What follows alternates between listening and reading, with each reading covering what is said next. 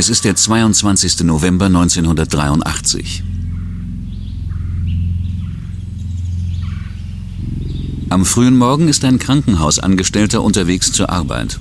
Auf einem abgelegenen Weg macht er eine schreckliche Entdeckung.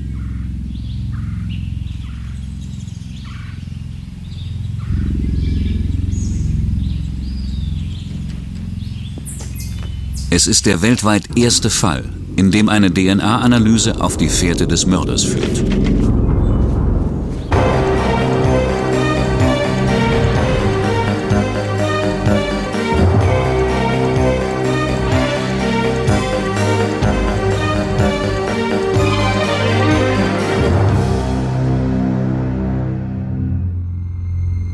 Narborough ist ein kleiner Ort in England mit rund 6000 Einwohnern. Hier wohnt die 15-jährige Linda Mann. Sie ist ein Teenager, geht gerne zur Schule und hat einen großen Freundeskreis. An einem kalten Novemberabend will Linda zu Freunden, die etwas außerhalb von Narborough wohnen. Als sie um Mitternacht immer noch nicht zurück ist, rufen ihre besorgten Eltern die Polizei.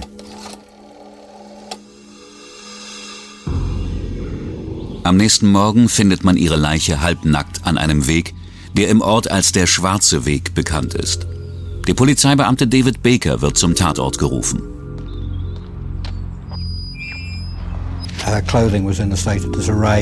Sie war nur noch halb bekleidet, ihre Jeans war ausgezogen, die Unterwäsche lag verstreut herum. Es war eine kalte Nacht und der Schal, den sie umhatte, wurde benutzt, um sie zu erwürgen. Sie wurde brutal angegriffen und sexuell missbraucht. Am Tatort findet man keine verwertbaren Beweise. Doch die Autopsie liefert wichtige Hinweise über den Tathergang. Es gab keine Verletzungen im Intimbereich und sehr wenige an anderen Körperstellen. Also wurde wenig Gewalt angewendet und sie starb vermutlich schnell. Das bedeutet, dass sie erst erwürgt und dann vergewaltigt wurde. Die Samenprobe, die man Lindas Körper entnimmt, ist ein wichtiges Beweismittel. Der Samen stammt von einer Person mit der Blutgruppe A und einem Phosphoglucomutase 1-Plus-Enzym. Doch dieses Merkmal haben 10% aller Männer Englands. Da man Lindas Körper nur einige hundert Meter entfernt von einer psychiatrischen Anstalt findet, wird vermutet, der Mörder sei Patient dieser Anstalt. Für mich sah es nicht so aus, als wäre es ein psychiatrischer Patient aus der Anstalt gewesen. Ich vermutete eher, dass es jemand war, der ein ganz normales Leben führte, vielleicht mit Familie. Jemand, dessen Freunde und Verwandte ihn als einen völlig normalen Menschen kannten. Für ein Dorf wie Narborough ist es sehr ungewöhnlich, dass ein Fremder jemanden aus dem Hinterhalt überfällt und auf einem Fußweg ermordet. So etwas gab es dort einfach nicht. Die Polizei befragt hunderte Personen. Die Polizisten führten eine sehr umfangreiche Ermittlung durch. Denn Morde gab es dort so gut wie nie. Die Dorfbewohner sind sehr verängstigt. Vor allem die jungen Frauen haben große Angst, weil die Polizei noch nicht gefasst hat. Ich schließe jetzt immer die Hintertür ab, wenn ich alleine zu Hause bin. Linda Mann wird auf einem Friedhof begraben, der nicht weit vom Tatort entfernt ist. Die Polizei überwacht die Beerdigung und nimmt die Anwesenden auf, um zu prüfen, ob sich jemand verdächtig verhält. Es kommt oft vor, dass ein Verbrecher zum Tatort zurückkehrt oder an einem Ereignis teilnimmt, das in Zusammenhang mit dem Verbrechen steht. Es war eine reine Sicherheitsmaßnahme. Dieses Plakat soll dem Gedächtnis der Leute auf die Sprünge helfen. Aber es hilft nichts. Die Untersuchung zieht sich über ein Jahr hin. Ohne jegliche Augenzeugen, verwertbare Anhaltspunkte und mit vielen falschen Spuren geraten die Ermittlungen bald in eine Sackgasse. Nach ein bis zwei Wochen gibt es bei den meisten Ermittlungen keine heiße Spur mehr. Es ist sehr schwierig. Wir leiden darunter. Ja, wir hoffen, dass es vorwärts geht. Und dass der Mörder ihrer Tochter gefasst wird. Das Einzige, was sie noch kriegen konnten, war Gerechtigkeit für ihre Tochter. Doch selbst das war nicht gesichert. Es ist immer frustrierend, wenn man keine Antwort auf seine Fragen bekommt. Man kontrolliert sich ständig, ob man nicht etwas übersehen hat und versucht zu erraten, was als nächstes passiert. Drei Jahre nach der Ermordung von Linda Mann hat sich das Leben in dem kleinen Dorf Narborough wieder normalisiert. Bis zum Nachmittag des 31. Juli 1986. Die 15-jährige Schülerin Dawn Ashworth, die halbtags in einem Zeitungsladen arbeitet, ist auf dem Weg nach Hause. Anstatt über die Hauptstraße zu gehen, nimmt sie eine Abkürzung über den Ten Pound Lane, einen dicht bewachsenen Fußweg.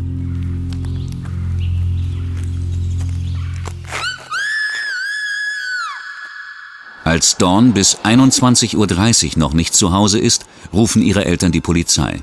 Wieder wird ein Teenager vermisst. Wir alle hofften und beteten, dass es keine Fortsetzung von Linda Manns Fall ist. Zwei Tage später findet die Polizei Dawn Ashworths nackten Körper auf dem Gras vor einem dichten Gebüsch. Sie liegt keine Meile von der Stelle entfernt, wo Linda Mann vor drei Jahren ermordet wurde. Genau wie Linda Mann ist auch Dawn Ashworth erwürgt und sexuell missbraucht worden.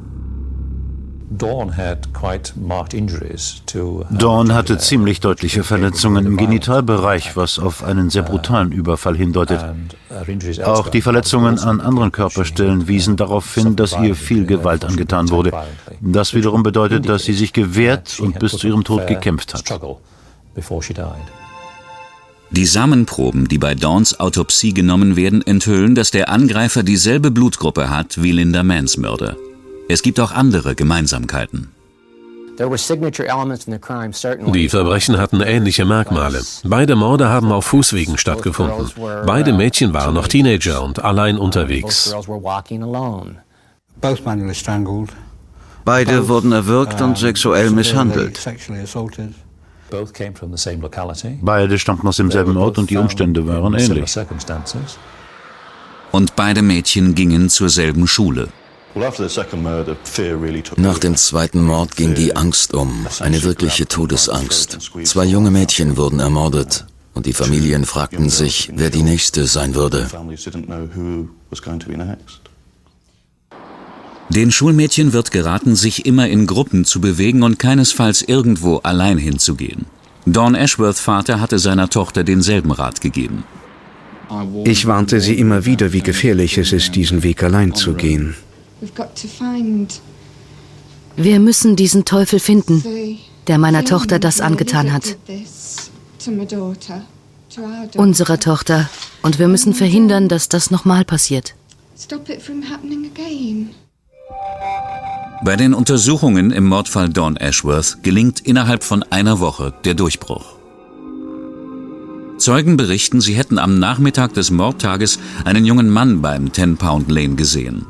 Es ist der 17-jährige Richard Buckland, der in der Küche der psychiatrischen Anstalt arbeitet. Nur ein paar hundert Meter von beiden Tatorten entfernt. Die Polizei bringt ihn zum Verhör und er gerät sofort unter Verdacht.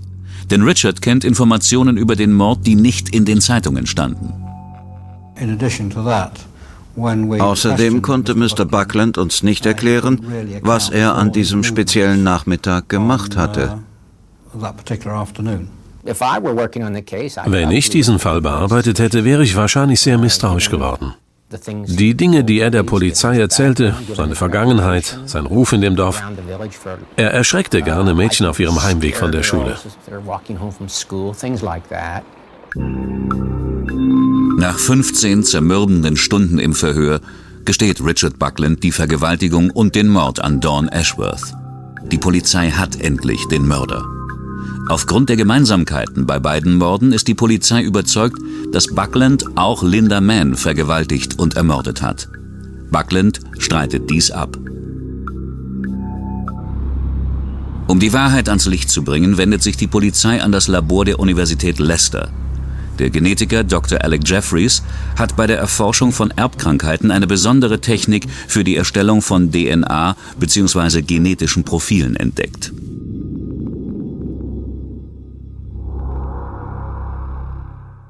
Eine wichtige Entdeckung. Damit waren individuelle Identifikationen möglich. Man konnte Aussagen über die Abstammung treffen und Fragen der Vaterschaft klären. David Baker sagte, lass uns den Fall gegen diesen jungen Mann hieb- und stichfest machen. Wir gehen mit den Samenproben aus beiden Mordfällen zu diesem Genetiker an der Leicester-Universität, Dr. Alec Jeffries. Mit diesem neuen genetischen Fingerabdruck untermauern wir unsere Anklage. Wir werden beweisen, dass er beide Morde begangen hat, denn das hat er bestimmt. Zum ersten Mal soll ein genetischer Nachweis für einen Mordfall erbracht werden.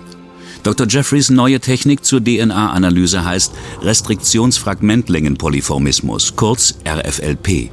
Sie erlaubt es, ein Individuum auch anhand nur geringen DNA-Materials zu identifizieren. DNA befindet sich in den meisten menschlichen Zellen, wie zum Beispiel in Blut, Sperma oder Speichel. Und sobald ein Täter am Tatort irgendeine DNA-haltige Zelle hinterlässt, sei es Sperma oder sogar nur Hautkontaktspuren an irgendwelchen Gegenständen, haben wir eine Möglichkeit, eine Verbindung zum Täter herzustellen. Die DNA ist so etwas wie ein Computerprogramm mit kodierten Anweisungen zur Herstellung eines Menschen. Es gibt keine zwei Menschen, die dasselbe DNA-Profil haben, außer eineiige Zwillinge. Dr. Jeffries soll untersuchen, ob die Samen, die bei den ermordeten Mädchen gefunden wurden, mit der Blutprobe von Richard Buckland übereinstimmen. Zunächst werden die weißen Blutkörperchen von Richard Bucklands Blutprobe mit einer chemischen Lösung behandelt, um die DNA, eine klebrige weiße Substanz, zu separieren. Danach wird die DNA mit speziellen Proteinen, sogenannten Restriktionsenzymen, die wie eine chemische Schere wirken, in kleine Stücke zerlegt. Die DNA-Bestandteile werden dann mit Hilfe eines besonderen Verfahrens sortiert. Dafür wird die DNA mit einem radioaktiven Farbstoff markiert, in getrennten Bahnen auf ein Gel aufgetragen und schließlich elektrische Energie ausgesetzt. Dieses Verfahren nennt man Elektrophorese. DNA-Experte Carsten Proff ist damit bestens vertraut.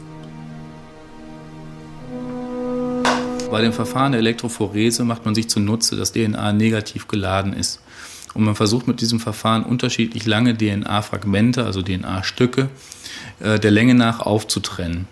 Äh, das macht man in einem elektrischen Feld. Die DNA wandert von dem äh, negativen zum positiven Pol, da DNA ne, negativ geladen ist.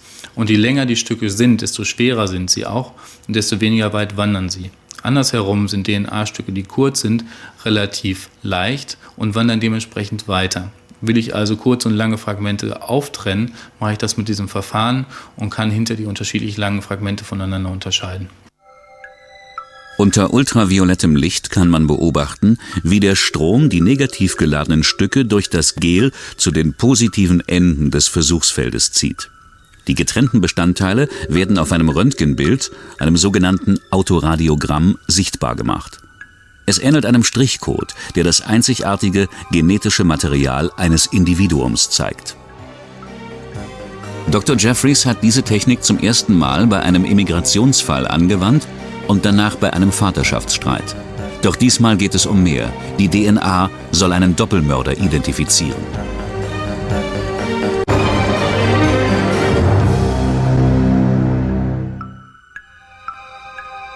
Linda Mann und Dawn Ashworth sind ermordet worden. Die Polizei hat den mutmaßlichen Mörder gefasst. Der 17-jährige Richard Buckland soll anhand seiner genetischen Spuren überführt werden. Man hat bei beiden Opfern Samenspuren gefunden, aus denen ein DNA-Profil erstellt wird. Fangen wir mit Linda Mann an. Das hier ist ein DNA-Profil von ihrem Haar. Der nächste Streifen ist eine Mischung aus Samen und Scheidenflüssigkeit von dem Opfer. Man erkennt ihr DNA-Profil und das DNA-Profil des Samens. Das nächste Opfer war Dawn Ashworth. Das ist das DNA-Profil von ihrem Blut. Ein Streifen liegt hier und ein anderer auf der linken Seite. Von den Samenspuren, die an diesem Opfer gefunden wurden, konnten zwei undeutliche Streifen erstellt werden. Deren Position auf dem Autoradiogramm sehr der Position des Samenprofils in Linda Manns Fall ähnelt. Die erste Schlussfolgerung lautet, beide Mädchen wurden vergewaltigt und der Mörder ist ein und derselbe Mann. Der Hauptverdächtige Richard Buckland Das hier ist das DNA-Profil von seinem Blut und das hier das komplett davon abweichende DNA-Profil vom Samen. Was heißt das? Beide Mädchen wurden von ein und demselben Mann ermordet, aber es war nicht der Hauptverdächtige Richard Buckland. Das Ergebnis schockiert die Polizei. Es versetzte uns einen Schlag. Sie glaubten uns nicht und das war in Ordnung. Eine gesunde Skepsis gegenüber der neuen Technologie. Selbst ich traute den Ergebnissen nicht und wiederholte den Test. Das Institut für Gerichtsmedizin führte unabhängig davon einen weiteren Test durch, mit demselben Ergebnis, dass der Mörder nicht Richard Buckland war. Nach vier Monaten Haft wird Richard Buckland freigelassen und somit zum ersten Menschen auf der Welt, der infolge eines DNA-Tests von einem Mord freigesprochen wird. Ich bin mir sicher, dass man ihn schuldig gesprochen hätte. Ohne diesen DNA-Beweis hätte er lebenslänglich bekommen. Es war ein bemerkenswertes Ereignis. Aber warum hat Richard Buckland den Mord gestanden? Der Druck wurde immer größer. Ich hatte keine andere Wahl. Kein Ausnahmefall.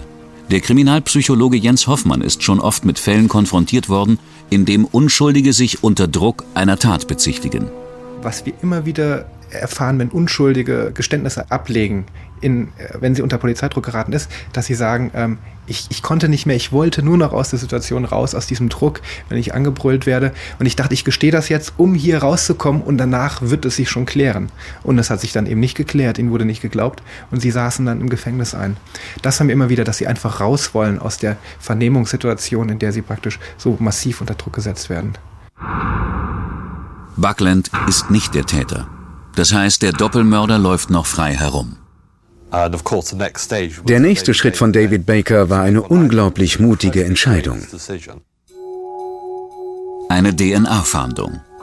Die Polizei fordert schriftlich alle Männer zwischen 13 und 33 Jahren aus den Dörfern Narborough und Enderby auf, einen freiwilligen Blut- und Speicheltest zu machen. Diese genetische Fahndung ist mittlerweile ein gängiges Ermittlungsverfahren. DNA-Massenuntersuchungen werden immer dann gemacht, wenn ein Täter am Tatort DNA-haltiges Material wie zum Beispiel Blut oder Sperma oder ähnliches hinterlassen hat. Um eine Vergleichsprobe zu bekommen oder den Täter zu finden, ähm, ist es möglich, im Rahmen einer Massenuntersuchung den Täter zu finden. Das ist immer dann sinnvoll, wenn die Ermittlungen darauf hinweisen, dass der Täter aus einem kleineren Personenkreis, zum Beispiel einem kleinen Dorf oder einer Firma oder etwas ähnlichem stammt. Uh, ich bin mir sicher, dass sie dachten, dass der tatsächliche Mörder, falls er in einem der beiden Dörfer wohnte, versuchen würde, sich dieser Aufforderung zu entziehen. Die Polizei macht nur bei Personen einen DNA-Test, die dieselbe Blutgruppe haben wie der Mörder. Das sind rund 10 Prozent. Wir hofften so, den eigentlich Schuldigen zu finden. Mehr als 5000 Männer machen den freiwilligen Blut- und Speicheltest. Nur ein Arbeiter aus der örtlichen Bäckerei gibt keine Proben ab. Colin Pitchfork. Er ist der Polizei schon aus früheren Vorstrafen wegen Erregung öffentlichen Ärgernisses bekannt. Er will nichts mit der Polizei zu tun haben. Also überredet er seinen Kollegen Ian Kelly, an seiner Stelle den Blut- und Speicheltest zu machen. Kelly lebt nicht in dieser Gegend, muss also keine eigenen Proben abgeben. Pitchfork tischte ihm eine Lüge auf. Er sagte, er hätte seine Blutprobe für einen anderen Mann abgegeben, der von der Polizei gesucht wird. Und Kelly glaubte ihm die Geschichte angeblich. Jeder muss sich vor dem Bluttest ausweisen. Kelly braucht also ein Dokument, mit dem er beweisen kann, dass er Colin Pitchfork ist. Gemeinsam gehen sie zu einem Fotoautomaten und machen Passfotos von Ian Kelly.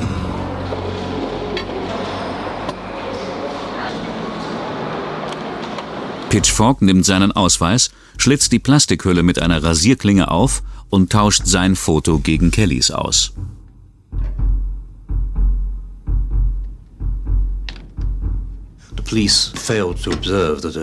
Die Polizei bemerkte nicht, dass das Bild ersetzt worden war. Sie glaubte, dass die Person auf dem Foto Colin Pitchfork war. Perfekt. Ian Kelly macht an Colin Pitchforks Stelle den Bluttest. Von den 5000 Männern, die freiwillig Blut- und Speichelproben abgeben, ist keiner dabei, dessen DNA-Profil mit dem des Mörders übereinstimmt. Was als nächstes passiert, konnte niemand voraussehen. Ein Jahr nach der brutalen Vergewaltigung und dem Mord an Dawn Ashworth trifft sich Ian Kelly an einem Sommerabend mit Kollegen in einem Pub. Das Thema der Unterhaltung ist die DNA-Fahndung. Eine junge Frau in der Gruppe hört zufällig, wie Kelly damit prahlt, seine Blutprobe im Namen von Colin Pitchfork abgegeben zu haben. Sie saß dort, hörte zu und dachte, da stimmt was nicht. So etwas macht man nicht, egal wie sehr man die Polizei fürchtet. Also rief sie die Mordkommission in Leicester an, die sich daraufhin auf Colin Pitchfork konzentrierte.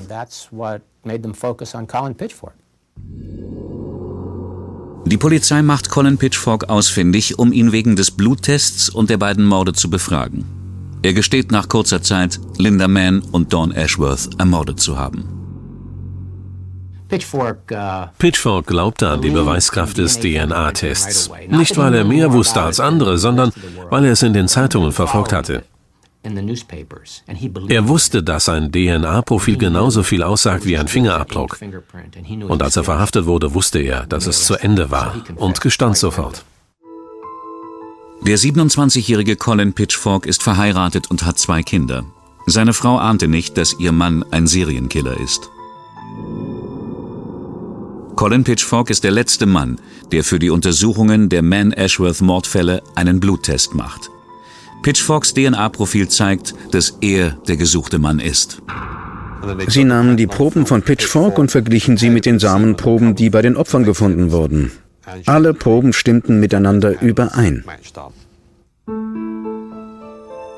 Am 22. Januar 1988 wird Colin Pitchfork als erster Mensch anhand eines DNA-Profils wegen Mordes verurteilt.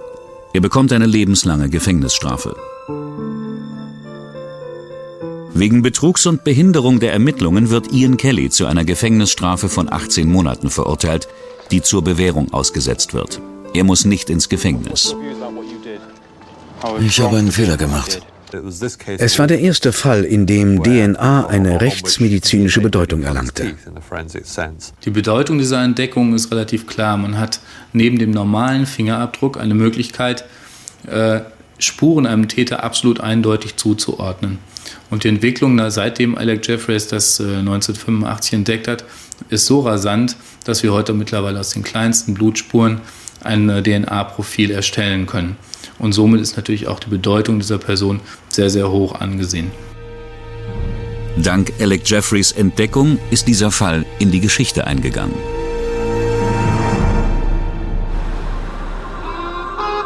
Kalifornien. Zwischen 1985 und 1988 werden insgesamt 18 Durchreisende, Anhalter und Prostituierte erwürgt und sexuell missbraucht. Anschließend überlässt der Täter sie ihrem Schicksal in den abgeschiedenen Bergen Kaliforniens. Die einzigen Zeugen sind Insekten. Sie sind in diesem Fall das wichtigste Beweismittel.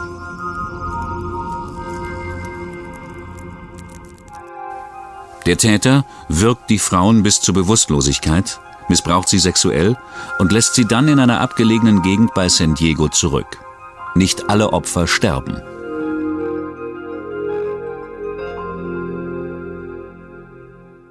Sie lagen da mit aufgeknöpften und heruntergezogenen Hosen. Ihre BHs waren nach oben gestülpt und ihre Brüste entblößt. Bei einer Frau wurde der Brustwarzenring entfernt. Wir nahmen einen sexuellen Missbrauch an, doch da sie alle bewusstlos waren, konnten wir es nicht beweisen. Betty Bass ist eines der Opfer. Sie hatte lange psychische Probleme und ist zurzeit obdachlos. Aber sie kann sich noch ganz genau an die Nacht vor acht Jahren erinnern, als sie ein Fremder im Auto mitgenommen hat. Sie kam aus dem Motel auf dem El Cajon Boulevard und sah sich nach einer Mitfahrgelegenheit um. Ein Mann in einem silbernen Auto bietet ihr an, sie ein Stück mitzunehmen.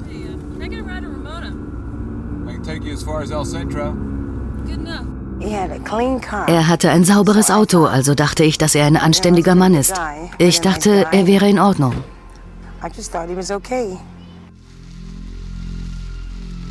Als sie an den Bergen vorbeifahren, sagt der Mann, er müsse jetzt den Highway verlassen, um eine Toilettenpause einzulegen.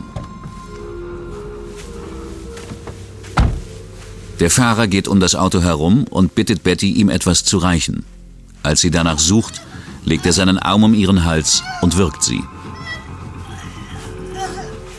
Das Letzte, woran sie sich erinnert, ist, wie sie ohnmächtig wird. Als sie wieder zu sich kommt, läuft sie den Hügel hoch und sucht nach Hilfe. Ich lief und lief und lief. Schließlich kletterte ich über diesen Zaun auf die andere Straßenseite. Dann kam eine Familie in einem Wohnmobil vorbei. Sie kümmerten sich um mich, legten mich in das Wohnmobil und fuhren mich ins Krankenhaus. Sie wurde genau an dieser Stelle attackiert. Kurz davor hören die Reifenspuren auf. Und man sieht Fußabdrücke. Bis hierhin, hier haben wir Teile ihrer Kleidung gefunden. Die Polizei macht Fotos von den Schuhabdrücken und den Reifenspuren. Sie findet zwei Marlboro-Zigarettenstummel und auf Betty Bass Bluse entdecken die Ermittler eine winzige rote Teppichfaser. Die Geschehnisse erinnern an einen Überfall, der sich einen Monat früher in derselben Umgebung ereignet hat. Zwei junge Mädchen warten vor einem Restaurant in der Nähe des Interstate Highway auf eine Mitfahrgelegenheit. Ein silbernes Auto hält und ein Mann mittleren Alters bietet ihnen an, sie mitzunehmen. Wo wollt ihr hin? Wir möchten nach Tucson. Ich bringe euch bis El Centro. Klingt gut, prima. Steigt ein. Eine Fahrt, die sie nie vergessen werden.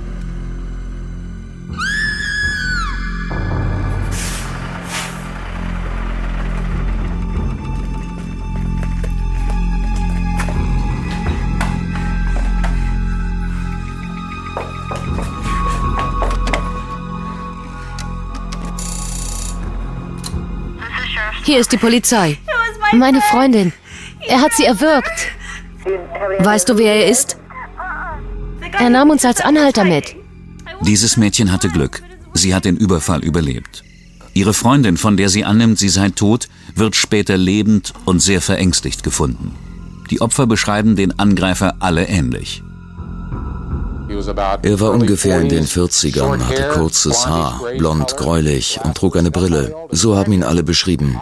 Sie nahmen jede Mitfahrgelegenheit, aber viele sagten uns, sie hätten sich wohlgefühlt, bei ihm einzusteigen. Alle Überfälle weisen noch eine Gemeinsamkeit auf. Was er zu Frauen sagte, klang wie auswendig gelernt. Es war fast immer dasselbe. Ich kann sie nur 40 Mal mitnehmen. Ich fahre nur bis nach El Centro. Er suchte sich gesellschaftlich schwache Opfer aus. Leute mit psychischen Problemen, Drogenabhängige, Obdachlose, Anhalter. Die Polizei hat eine Phantomzeichnung, ein paar Reifenspuren und Schuhabdrücke. Mehr nicht. Sie kontrolliert den El Cajon Boulevard in San Diego. Neben Prostituierten treffen sich hier auch viele Ausreißer und Durchreisende. Ganz in der Nähe ist eine Highway-Auffahrt, für Anhalter sehr praktisch.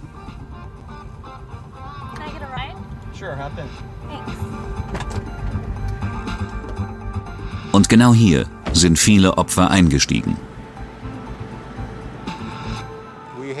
Wir hatten eine Reihe von Opfern, die überlebt haben, aber auch Tote, von denen wir annahmen, dass ihnen das Gleiche widerfahren war. Es gab ein typisches Verhaltensmuster, dieselben Fußabdrücke, Reifenspuren und die gleiche Sorte von Opfern. Und es war immer die gleiche Stelle, wo er sie hinbrachte und liegen ließ. Die Journalisten Jay Striker Mayer und Frank Klimko berichten für die örtliche Zeitung über die Verbrechen. Es herrschte Angst auf den Straßen. Die Frauen waren in Panik. Jeder hatte große Angst. Die Polizisten oder jemand anders fanden eine Leiche. Dann fragten sie sich, wer es war. Doch sie konnten weder den Mörder ausfindig machen, noch in manchen Fällen die Opfer identifizieren. Als die Beamten am 21. Juli 1988 zum Sheepshead Mountain gerufen werden, finden sie eine weitere Leiche. Sie ist von der Taille abwärts nackt. Sie lag auf dieser Straße. Damals gab es hier eine tiefere Mulde, später wurde viel umgegraben und sie lag in einer Art Graben. Das Opfer ist schon längere Zeit tot.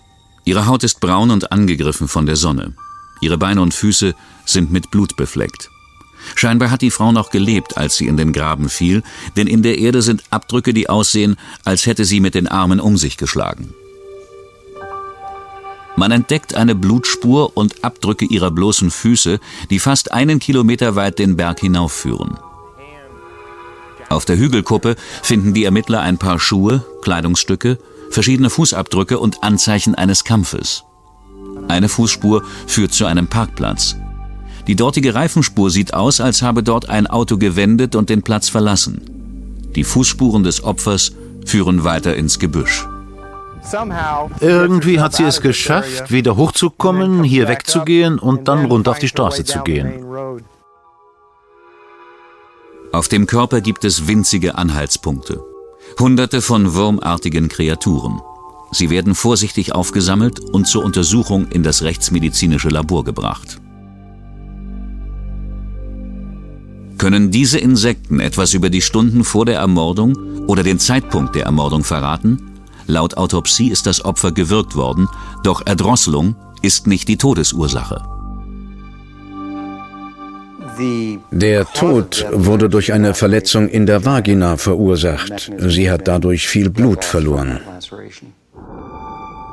Das Opfer ist die 43-jährige Sandra Swick aus Florida, die auf der Durchreise war. Ihr Körper wurde in derselben Umgebung gefunden wie die Leichen anderer Opfer. Die Fundorte haben alle die gleiche Distanz zum Interstate Highway und liegen meist an einer V-förmigen Gabelung, an der der Angreifer unbemerkt parken konnte. Die Ermittler haben immer noch keinen Verdächtigen.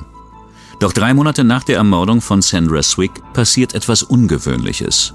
Als Hilfs-Sheriff Larry Daly in den Bergen Streife fährt, kommt ein Auto aus einer Seitenstraße heraus. Als ich um diese Kurve fuhr, sah ich das Auto herauskommen. Daly fährt in die Seitenstraße. Dort liegt eine Frau auf dem Boden. Sie ist bewusstlos. Ich sah das Opfer da liegen mit heruntergezogenen Hosen. Ihre Bluse lag um ihren Hals. Es sah aus, als hätte sie jemand gewürgt. Daly ruft sofort einen Krankenwagen und gibt eine Beschreibung des Autos durch. Ist das nach drei Jahren Frustration endlich der Durchbruch, auf den die Ermittler gehofft haben?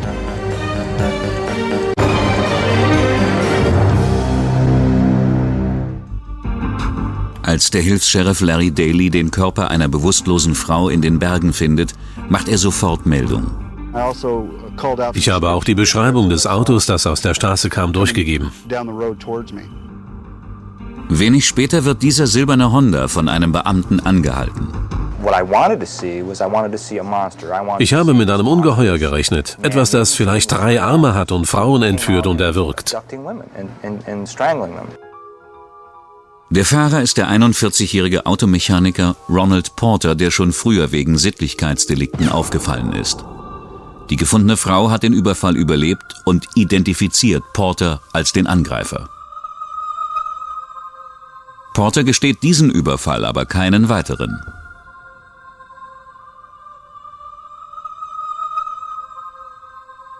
Die Ermittler glauben seinen Aussagen nicht und vermuten einen Zusammenhang mit Sandra Swicks Mord. Um herauszufinden, ob Porter all diese Verbrechen begangen hat, bitten die Behörden von San Diego FBI-Profiler um Hilfe.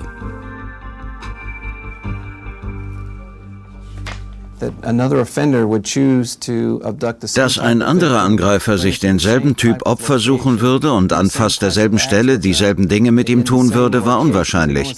Wir gingen davon aus, dass es mit großer Wahrscheinlichkeit immer derselbe Täter war. Alle Opfer wurden an abgelegenen Stellen überwältigt und zurückgelassen. Der Angreifer muss sich bemüht haben, diese abgelegenen Stellen zu finden. Die Auswahl des Tatorts ist ein wichtiger Anhaltspunkt für Kriminalisten wie Stefan Harbord. Die geografische Lage eines oder mehrerer Tatorte kann im Einzelfall eine ganze Menge über den Täter verraten. Es ist wissenschaftlich belegt, dass die Auswahl einer Tatörtlichkeit nicht wahllos erfolgt, sondern abhängig ist von der Gelegenheit, der Motivation, der Mobilität und der Wahrnehmung des Täters. Die Spezialisierung des Angreifers auf einen bestimmten Frauentyp ist ein weiteres Erkennungszeichen. Er prüft sie, bevor er sie einsteigen lässt. Wenn er den Eindruck hat, er kann sein Opfer kontrollieren, nimmt er es mit. Wenn sie im Auto sind, ist es für ihn dann eine Art Spiel, sie dahin zu bringen, wo er hin will. Das FBI ist überzeugt, dass eine Person alle Verbrechen begangen hat. Die Ermittler brauchen aber Beweise, um Ronald Porter zu überführen. Wir mussten die rechtsmedizinischen Befunde prüfen und nochmal zu den Tatorten gehen. Wir hatten ihn, seine Kleidungsstücke, seine Schuhe, sein Auto und wir hatten einen Durchsuchungsbefehl für seine Wohnung und seinen Lagerraum. In Porters Auto werden rote Teppichfasern gefunden, ähnlich denen auf der Bluse von Betty Bass. Zudem ähneln die Reifenspuren an einigen Tatorten dem Abdruck des Michelin-Ersatzreifens im Kofferraum von Porters Auto. Als die Polizei Porters Wohnung durchsucht, findet sie Schuhe und Stiefel, deren Abdrücke mit den Abdrücken übereinstimmen, die an einigen Tatorten entdeckt wurden. Ein Walkie-Talkie in Porters Lagerraum hat einer Frau gehört, die vor einigen Jahren erwürgt und in den Bergen gefunden wurde. Auf der Bluse dieses Opfers wurde ein Samenfleck entdeckt. Eine DNA-Untersuchung ergibt, dass Ronald Porters Blut mit dem Samenfleck auf der Bluse genetisch übereinstimmt. Trotz all dieser Beweise haben die Staatsanwälte ein schwieriges rechtliches Problem. Als Porter festgenommen wird, sind viele der Überfälle bereits verjährt.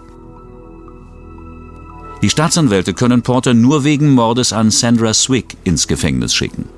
Doch der Mord an Swick ist, was die Beweise angeht, der schwächste Fall, den sie haben. Die Ermittler haben weder Samen, Blut noch Haare oder Fasern von Kleidungsstücken gefunden, die Ronald Porter mit dem Swick-Fall in Verbindung bringen könnten. Die Reifenspur, die am Fundort von Sandra Swick entdeckt wurde, ist zu schwach für eine Analyse. Jedoch gibt es Abdrücke von Tennisschuhen, die den Abdrücken der Tennisschuhe ähneln, die man bei Ronald Porter findet.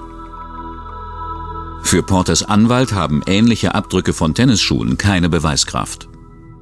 Es gibt fünf Millionen Menschen, die mit ähnlichen Schuhen diese Abdrücke hinterlassen haben könnten. Die Staatsanwaltschaft steht noch vor einem anderen Problem. Sie weiß nicht genau, wann Sandra Swick ermordet wurde. Ein Pathologe kann keine exakte Todeszeit angeben. Es ist eine ungenaue Wissenschaft. Der Körper durchläuft bestimmte Phasen, anhand derer wir einen groben Zeitrahmen geben können. Doch es gibt viele Variablen, die das beeinflussen. Die Staatsanwälte brauchen mehr Beweise, um Ronald Porter wegen Mordes verurteilen zu können.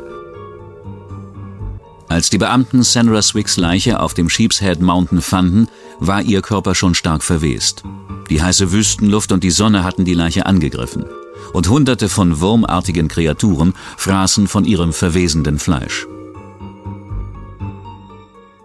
Es sind Maden, die Ermittler hoffen, dass diese Anhaltspunkte über Sandra Swicks Todeszeit geben können. Rund 100 dieser Maden werden von dem Entomologen David Faulkner untersucht.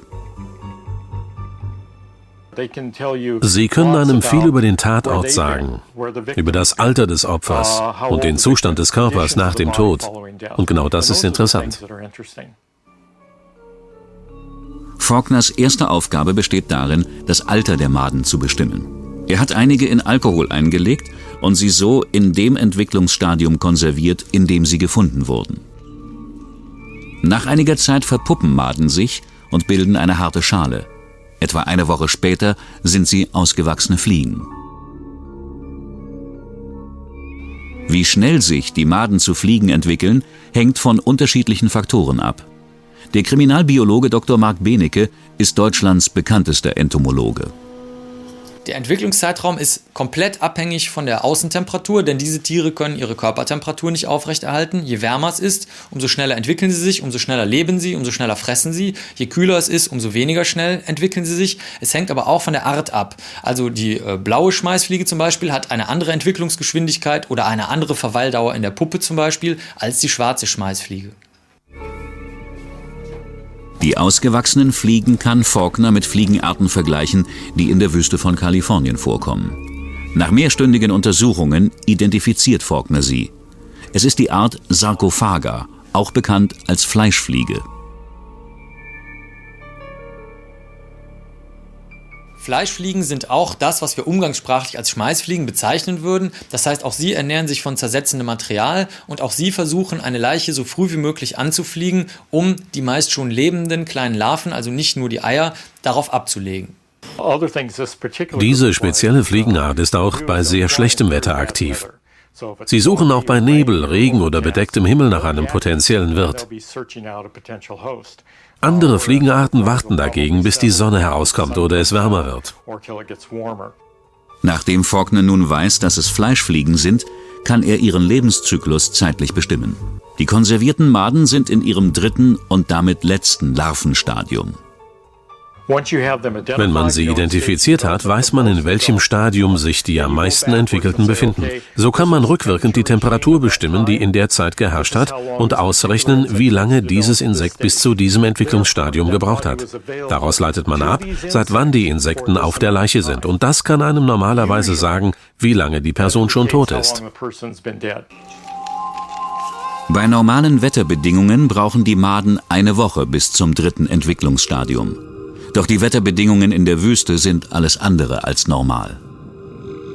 In der Woche, in der Sandra Swicks Leiche gefunden wurde, lag die Tagestemperatur bei durchschnittlich 33 Grad Celsius. Bei 33 Grad brauchen die Maden nur dreieinhalb Tage bis zum dritten und letzten Entwicklungsstadium. Zudem haben diese Fleischfliegen noch eine für die Ermittlungen wichtige Besonderheit. Sie sind nur bei Tageslicht aktiv. Fleischfliegen werden in der Regel nachts nicht fliegen, denn sie sind nicht nur auf ihren Geruchs- oder Geschmackssinn angewiesen, sondern auch darauf, ihr Nährsubstrat, in diesem Fall zum Beispiel die Leiche oder anderes sich zersetzendes Material, zu sehen. Wenn sie es nicht sehen können, können sie das Ziel auch nicht ansteuern. Das bedeutet in dem Fall, sie können auch keine Eier oder Larven auf einer Leiche ablegen. Das bedeutet, dass Sandra Swick noch lebte, als die Sonne am Sonntagabend des 17. Juli unterging.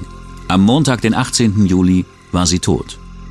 Mit dem ersten Sonnenlicht witterten die Fleischfliegen den Geruch von Swicks verwesendem Körper und legten ihre Maden auf der Leiche ab.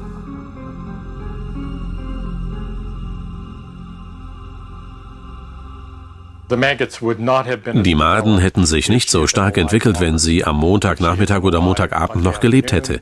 Die Maden der Fliegen hätten sich unter den gegebenen Wetterbedingungen nicht so weit entwickeln können. Faulkners Ergebnisse liefern den Ermittlern einen wissenschaftlichen Zeitrahmen für die Ermordung von Sandra Swick. Daraufhin überprüfen sie das Alibi Ronald Porters zur fraglichen Zeit. Porter arbeitet als Mechaniker in einem Automobil-Service Center. Als die Polizei seine Stechkarte kontrolliert, stellt sich heraus, dass er am Sonntag, den 17. Juli, nicht arbeiten war. Porter hat kein Alibi für diesen Tag. Alles uh, passte zusammen. Wir hatten einen Zeitraum, in dem es Ron Porter möglich war, vom Norden des Landes runterzufahren und Sandra Swick nach Osten mitzunehmen. Gestützt auf die Insektenbeweise und die Gemeinsamkeiten mit den anderen Fällen wird Ronald Porter wegen Mordes an Sandra Swick verurteilt. Die Staatsanwälte glauben, dass Ronald Porter Sandra Swick an der Auffahrt der Interstate 8 aufgenommen hat, als sie dort auf eine Mitfahrgelegenheit wartete.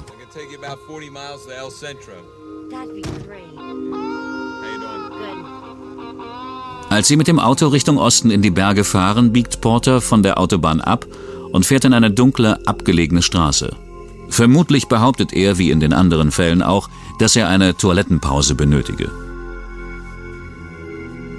Er geht um das Auto herum und überrascht Sandra von hinten. Mit einem Würgegriff zieht er sie aus dem Auto und drosselt sie so lange, bis sie ohnmächtig wird.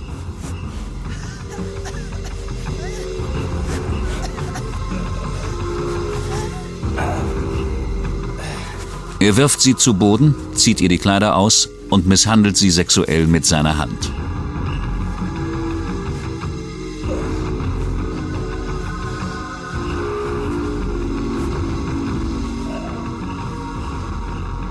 Dann geht er zurück zum Auto und fährt.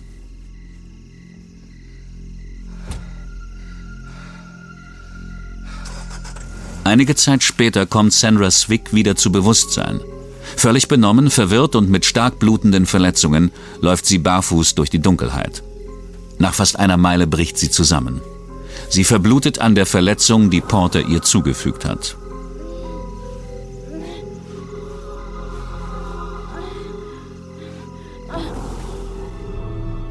Anhand der Entwicklungsstadien der Maden können die Staatsanwälte Angaben zur Todeszeit liefern. Die Maden sind die einzigen Zeugen. Ronald Porter wird im Mordfall von Sandra Swick wegen Totschlags verurteilt und bekommt eine Gefängnisstrafe von 28 Jahren. In den anderen Fällen behauptet er weiterhin, unschuldig zu sein.